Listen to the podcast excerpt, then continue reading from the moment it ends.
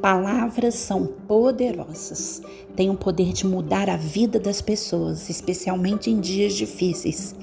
Este podcast irá lhe levar a um nível de entendimento sobre dor, sofrimento, desafios, história de homens e mulheres como nós, mas que venceram pela sua fé em Deus. Eu sou Fátima Souza, mineira de Juiz de Fora, mãe pastora, e vou estar aqui com você nesse podcast Floresça aonde está plantado.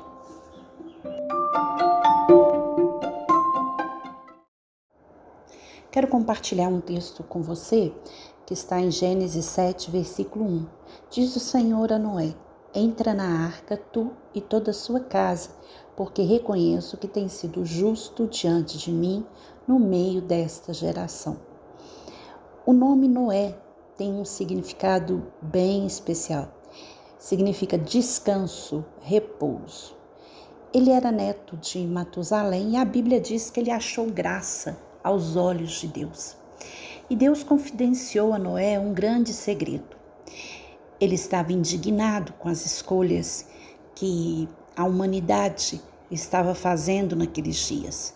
Havia frieza, falta de perdão e tantos outros fatores negativos. E Deus então chamou Noé para estabelecer com ele um contrato, ou uma aliança, como diz a Bíblia. Mas a aliança não era somente com ele, era com Noé e sua família. E com Noé e sua família, a terra poderia novamente saber o que significa viver em paz com Deus, viver o reino de Deus, carregando em si o reino de Deus. E a arca, então, era um projeto de Deus para a preservação de toda a humanidade. O projeto de Deus para a humanidade tinha como uma estratégia fundamental, que passava pela preservação de Noé e da sua família.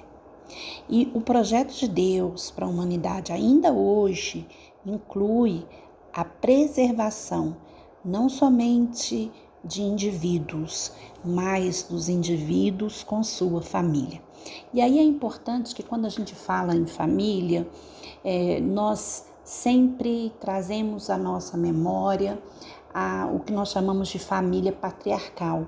O que é a família patriarcal?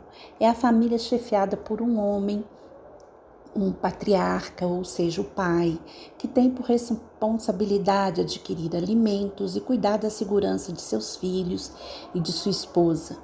Esse modelo perdurou por milhares de anos, mas hoje temos novas configurações do que chamamos família.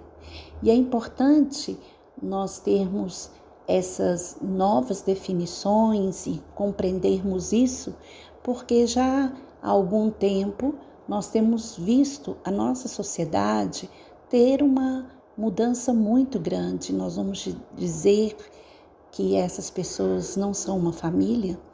Ou nós vamos então apontar o dedo e dizer às pessoas que se não for com uma família patriarcal, não é família?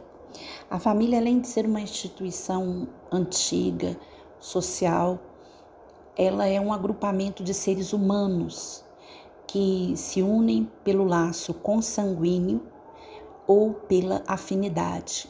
Ou seja, a família ela é composta por pessoas que têm o sangue em comum ou que se unem porque gostam uma das outras. E poderíamos falar né, de várias famílias nesse sentido, os vários tipos de configuração. Então, nós temos vós que agora tomam conta dos seus netos, nós temos é, tias que moram com seus sobrinhos, né? nós temos então diversos tipos de agrupamento ou um casal que adota uma criança que não tem sangue em comum, mas que é, estão em unidade porque gostam, porque amam né, essas crianças. Então a arca era projeto de Noé para preservar a sua família. Pela fé, Noé, quando avisado a respeito de coisas que ainda não se viam, movido por santo temor, construiu uma arca para salvar sua família. Isso está escrito em Hebreus 11, versículo 7.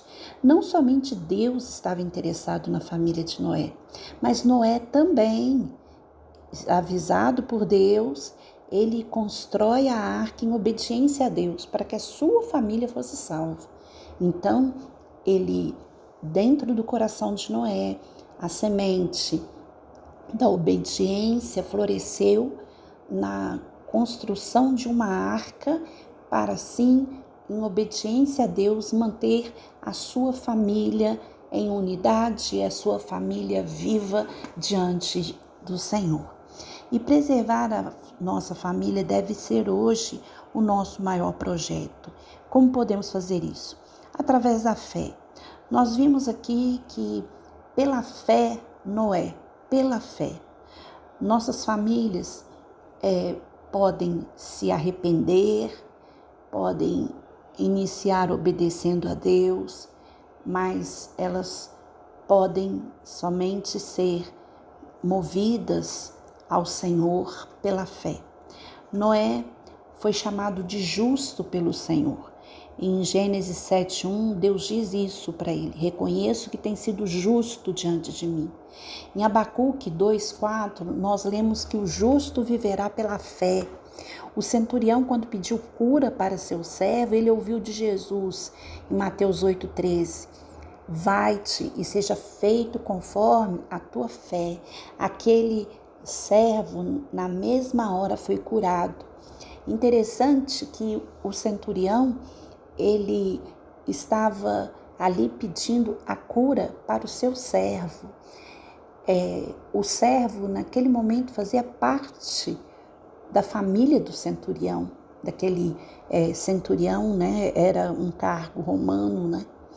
É, a mulher do fluxo de sangue, em Mateus 9, 22, ela ouviu de Jesus o seguinte: é, Tem bom ânimo, filha, tua fé te salvou. E desde aquele instante a mulher ficou sã.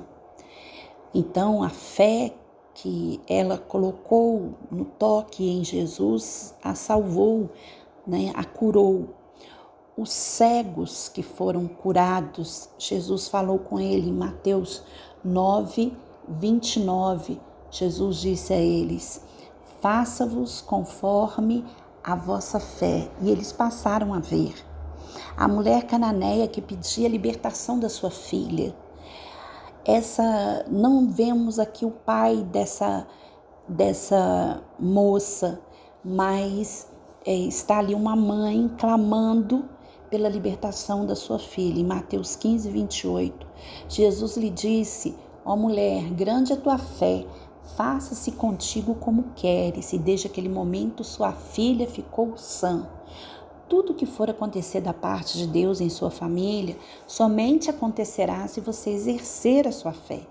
A fé é uma crença, confiança que gera fidelidade, espera, expectativa. Noé, ele creu, por isso ele viu a mão do Senhor preservando a sua família.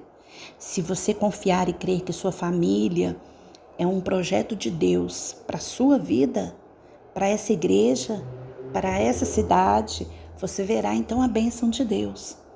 Abençoou Deus a Noé e seus filhos e lhe disse: Frutificai e multiplicai-vos e enchei a terra.